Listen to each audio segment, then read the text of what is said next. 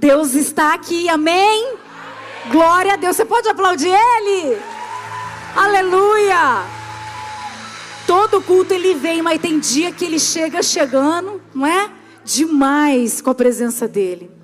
Ruth, capítulo 1, versículo de 1 a 17 diz assim: Na época dos juízes houve fome na terra. Um homem de Belém de Judá, com a mulher e os dois filhos, foi viver por algum tempo nas terras de Moabe.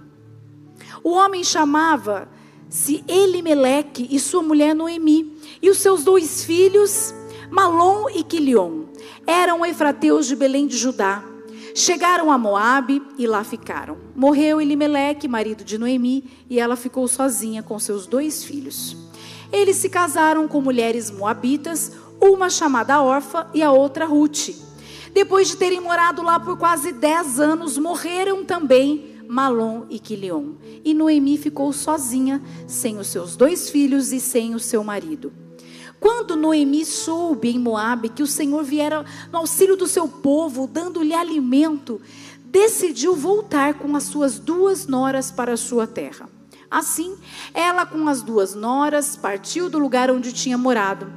Enquanto voltavam para a terra de Judá, disse-lhes Noemi: Vão, retornem para a casa de suas mães, que o Senhor seja leal com vocês como vocês foram leais com os falecidos e comigo.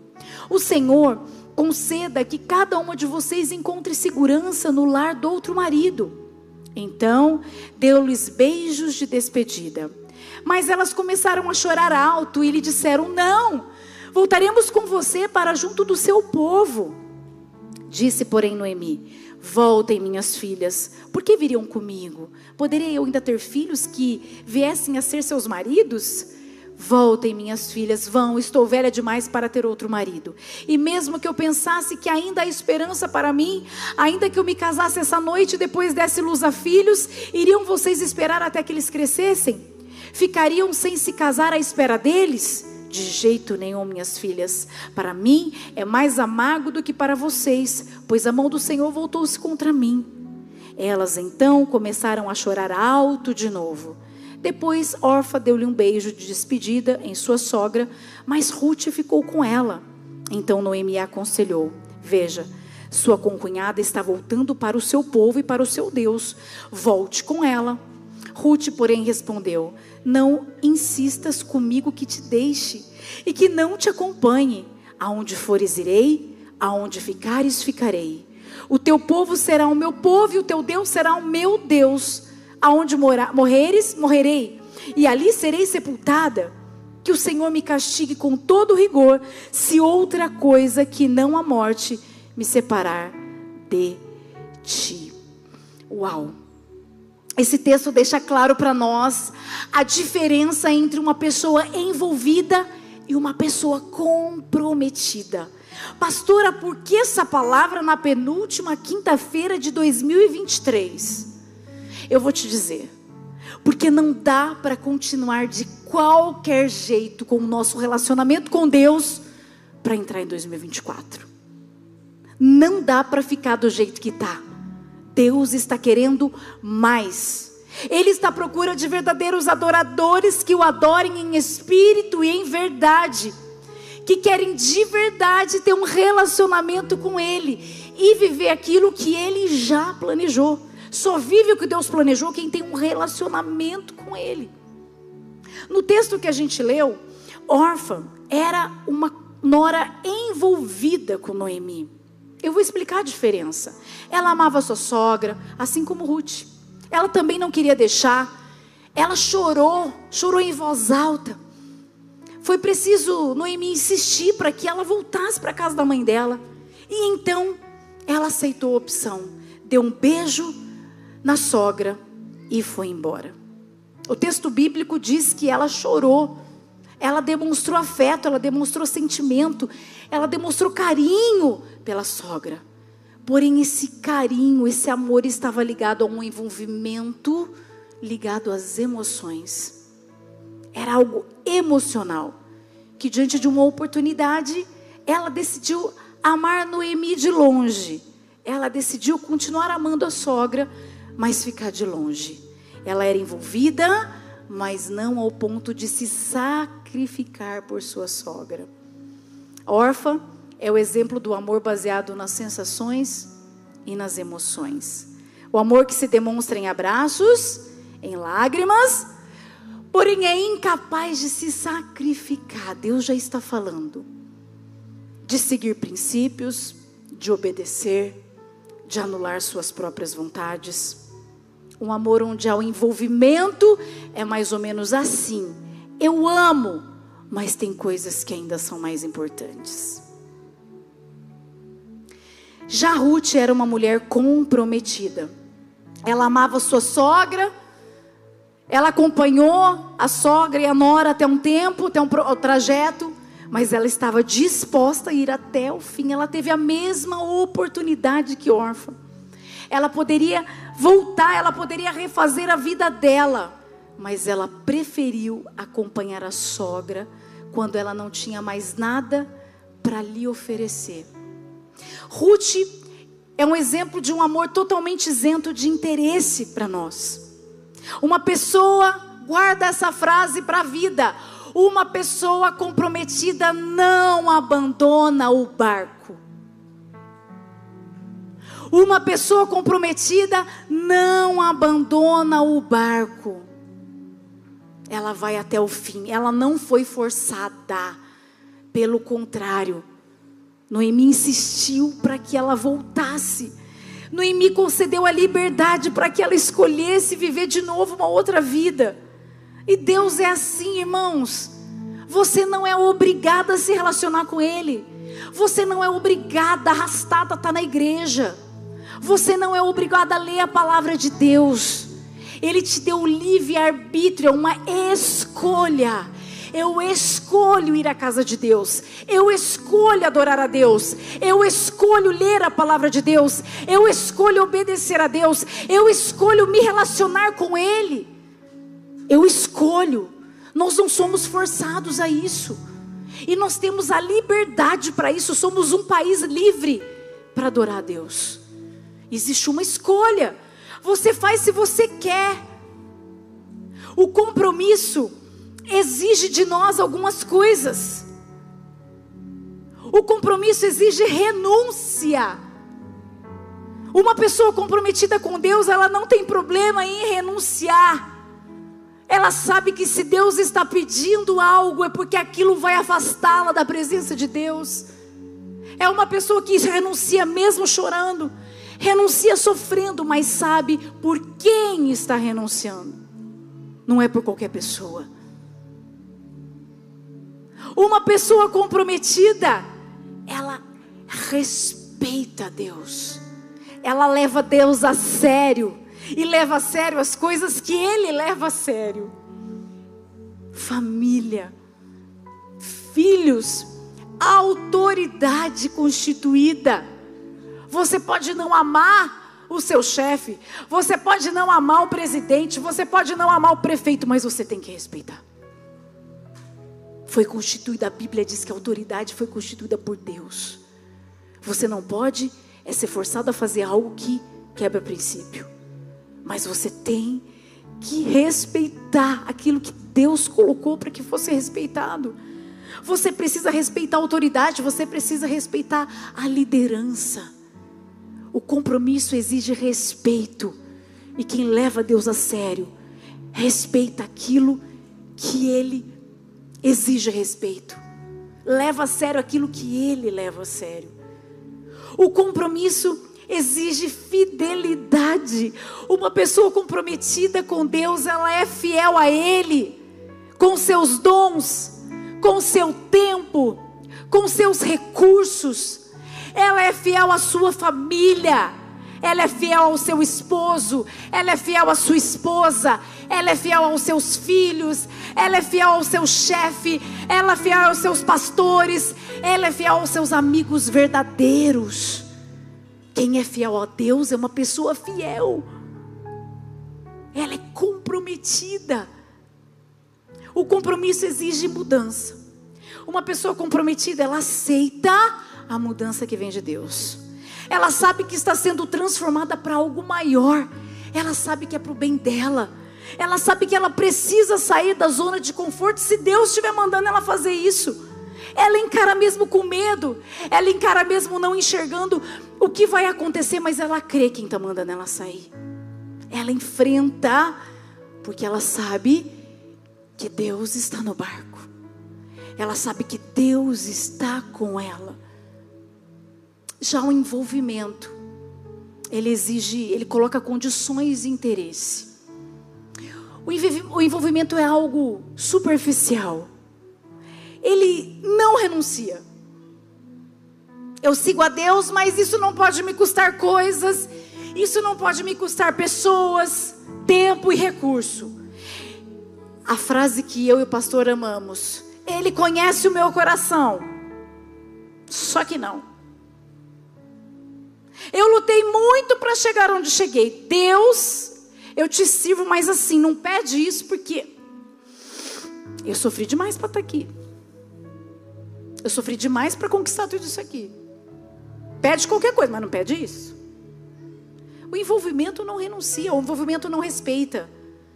Quem é envolvido com Deus não respeita a palavra, não respeita as pessoas, não respeita a família. Eu sigo a Deus desde que Ele se encaixa nos meus planos e atenda os meus pedidos. Parece que eu estou falando uma coisa que não é real. É real. Deus, ó, eu vou para a igreja. Se o senhor fizer isso, isso para mim, prometo que eu não saio da igreja. É uma pessoa envolvida, porque ela coloca condição para estar tá aqui. Ela não está aqui porque ela ama, ela não está aqui porque ela escolhe, mesmo sem que ele faça nada. Se Deus responder os meus pedidos, se Deus realizar o que eu estou sonhando, se Deus fizer o que eu estou querendo, aí eu vou. Ó, quem sabe eu não fico na igreja? Quem sabe eu até eu já ouvi? Quem sabe eu até não canto no louvor? Sério? Sério mesmo?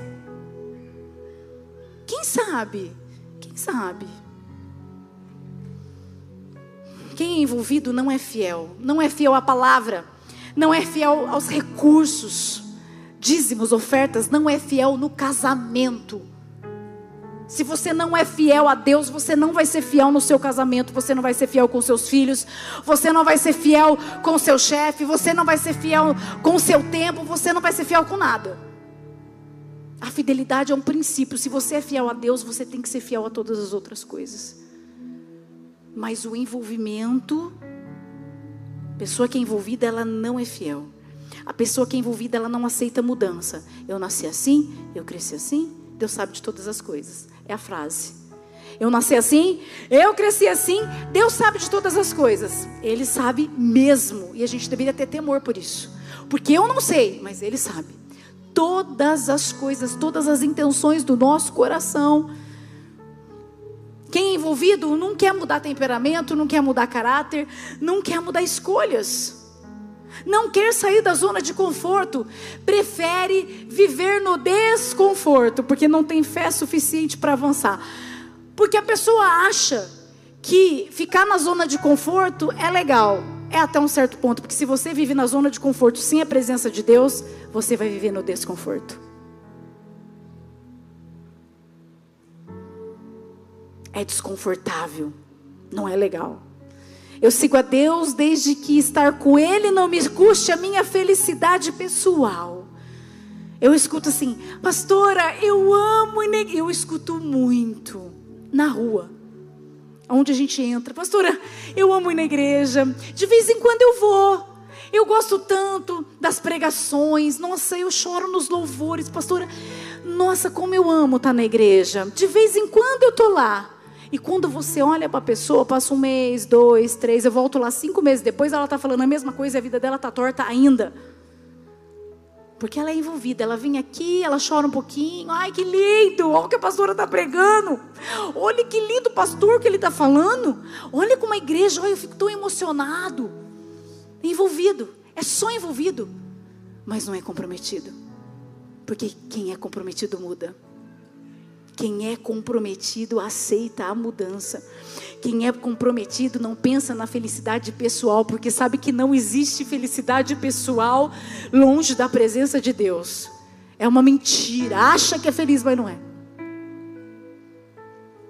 E eu escuto isso na rua. Gente, envolvida chora na presença de Deus, se derrama. Que eu falei, mas sai dali e vive a sua própria vida. E sabe que quando eu estava refletindo sobre essa palavra, eu me lembrei do começo do ministério da Bento Carlos. Eu e o pastor, a gente sofria por isso. Porque a gente acreditava. A gente olhava a pessoa crescendo e a gente ficava tão feliz. Sabe o pai e a mãe que vê o filho crescendo, que vê o filho desenvolvendo os dons e você fala, você já vai vendo assim, ó, vai pregar, nossa, vai tocar, vai cantar. Ah, a pessoa, tchau. Aí a gente chorava e falava: Nossa, ela parecia tão comprometida com Deus. Mas aí a gente aprendeu que pessoas envolvidas fazem isso.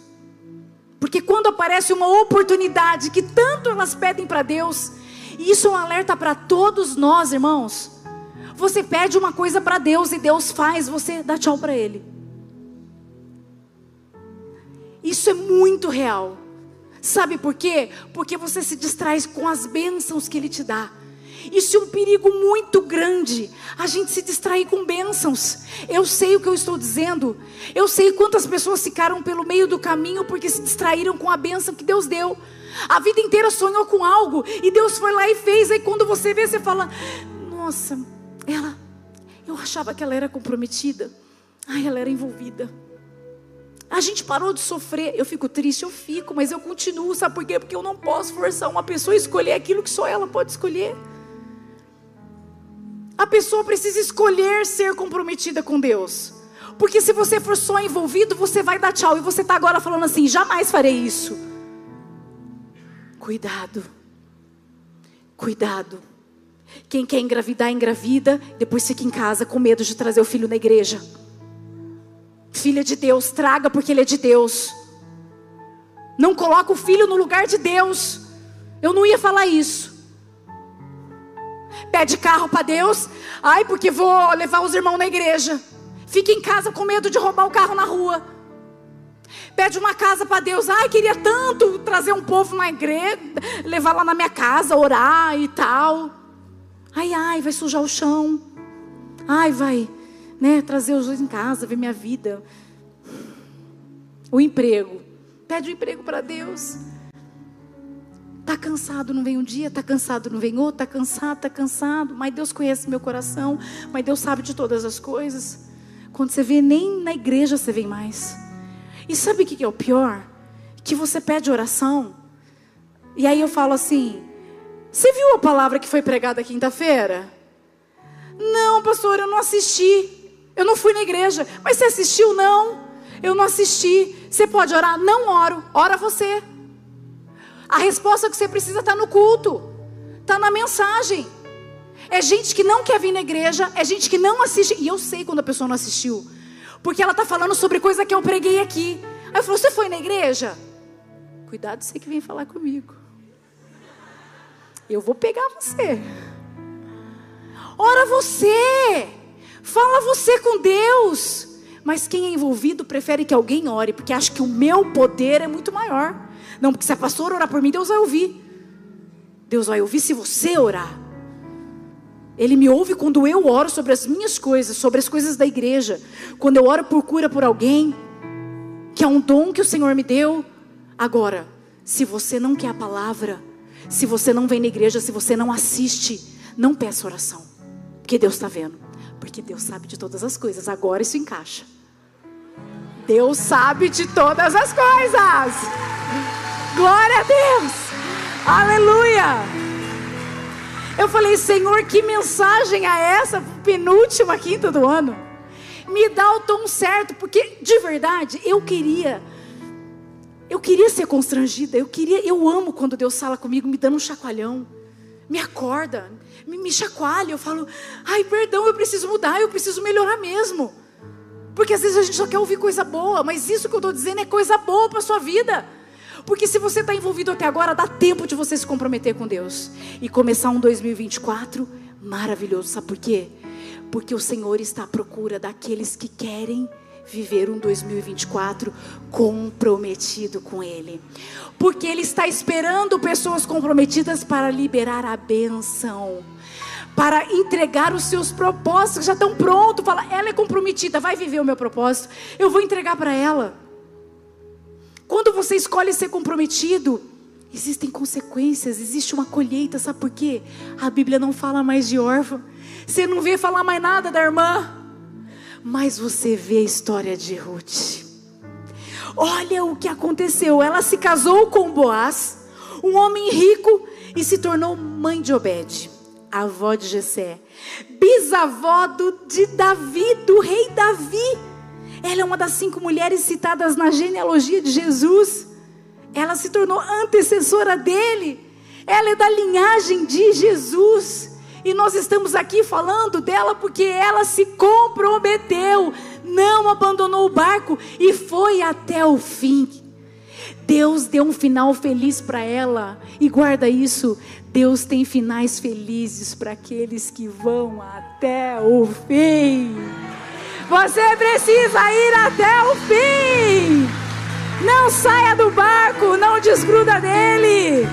Seja comprometido para encerrar. Primeira carta aos Coríntios 8:3. Mas quem ama a Deus, este é conhecido por Deus. Glória a Deus. Feche seus olhos, Senhor. Obrigada, obrigada, obrigada por essa palavra, esse chacoalhão. Às vezes fazemos na ignorância, às vezes achamos que estamos te agradando, mas aí o Senhor vem nos mostrar que não, que nós precisamos ser comprometidos de verdade, de coração, de alma, de espírito, que precisamos desejar um relacionamento contigo todos os dias. A gente não tem que ter medo de renunciar. A gente tem que respeitar, levar o Senhor a sério, aceitar as mudanças, ser fiel ao Senhor e tudo aquilo que é importante para o Senhor. Porque existe uma colheita, existe um final feliz, existe um propósito para quem continua na Sua presença, mesmo diante das circunstâncias. Obrigada por nos ensinar, obrigada por nos disciplinar, porque o Senhor disciplina quem o Senhor ama. Obrigada pela tua palavra que é viva. Obrigada pela tua palavra que é real, que é espada de dois gumes que penetra, que entra, mas que transforma. Eu te agradeço em nome de Jesus. Amém. Aplauda ao Senhor. Glória a Deus.